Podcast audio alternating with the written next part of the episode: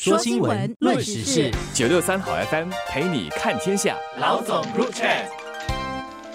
各位听众，大家好，我是新民日报的朱志伟。大家好，我是联合早报的郭丽娟。今天我们要谈的其实又是诈骗哦，不过这个诈骗可能要请大家多留意一下哈。昨天的一个新闻就显示了，每天可扫描至少两百万个网站，并找出疑似诈骗或钓鱼的网站，再通过不同工具进一步分析。内政科技局推出的三组诈骗网络狩猎工具，可以协助执法单位屏蔽和撤下诈骗或者钓鱼的网站。我这边可能提一下背景，钓鱼。鱼诈骗案在二零二二年的时候，其实是位居新加坡全年诈骗和网络犯罪案的榜首，一共有七千零九十七起，比前年的五千多起增加了超过四成。我自己的经验呢，就是觉得遇到这些钓鱼的假网站的情况，好像越来越普遍了。有些是提醒你要支付入税，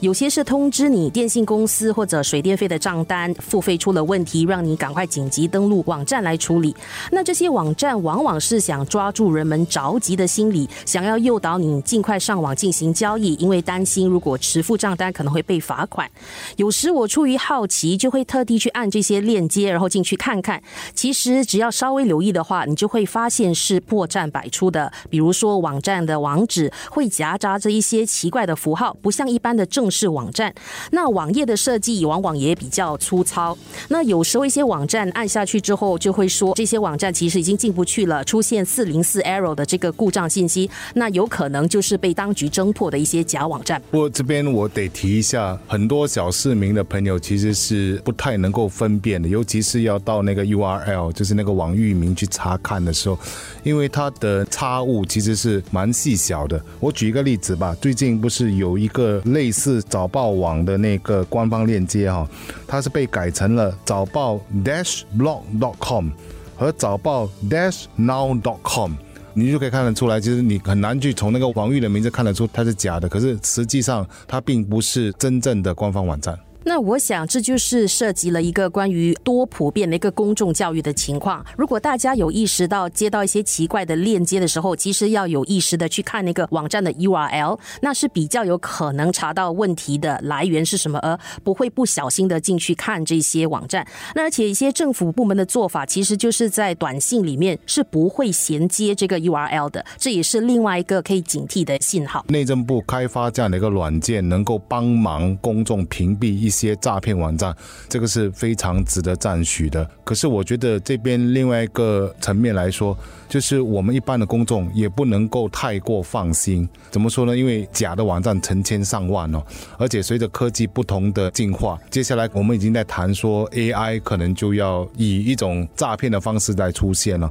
所以公众防骗的那个能力哦，心理的建设还是需要有的。而这一块，我觉得是目前我们应该要积极的进行。然后我这边再强调一点，在心理方面的建设，我们一定要采取别信、别慌、别给的步骤。最重要的其实就是别给，在任何的情况底下，不要随便转账给陌生人，不要透露自己的银行户口信息，也不要透露一次性的密码。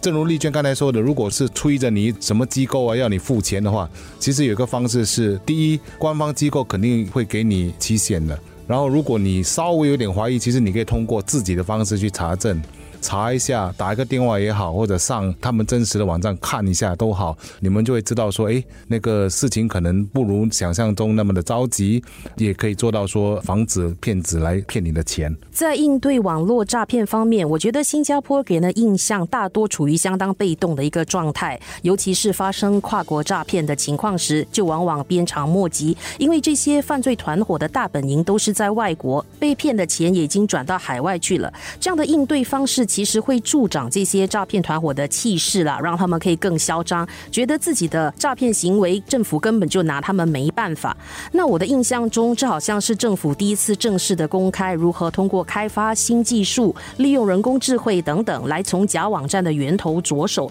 而且内政部团队开发的这个技术已经扩大到其他政府部门去了。所以我们经常说道高一尺，魔高一丈，犯罪集团总是会躲避各种的追踪，或者想出不断的新伎俩。来骗人。但我想，随着新科技和演变和开发，在对抗这些不法分子的时候，我们有一天也能够做到法网恢恢，疏而不漏。还是要强调一点，我们公众必须要一起来建立一个有效的社会保护网。不能够单单只是靠政府，或者是出了事就直接找银行。大家如果可以的话，在手机上下载 Scam Shield。就是直接到 Play Store 或者 iOS 的那个系统里面下载防止诈骗的这个工具，它能够帮忙屏蔽掉那些涉及诈骗的电话跟信息，这是第一点。第二点，其实就是在生活中要采取求证的态度，就正如我刚才所说的，不要觉得自己在浪费时间或者什么的。比如说您在网购或者订购食物的时候，多放一点心思，查一下这个网站是不是真实的。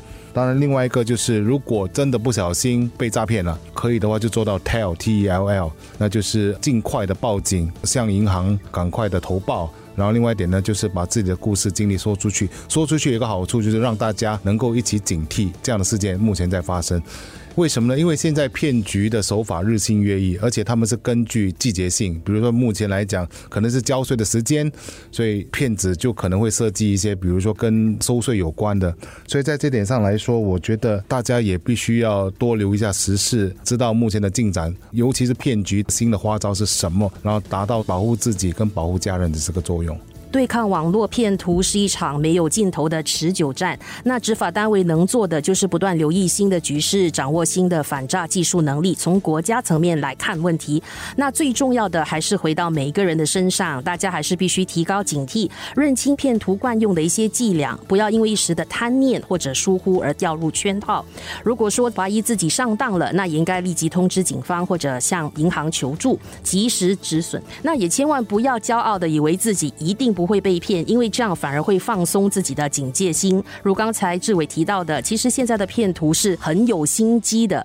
内部团队的心理专家就指出，诈骗集团是掌握人们在各的人生阶段中的心理状态，在用这些人们所追求的事物做诱饵来设下圈套。任何背景和年龄的公众都有可能陷入骗局，所以还是一句小心再小心。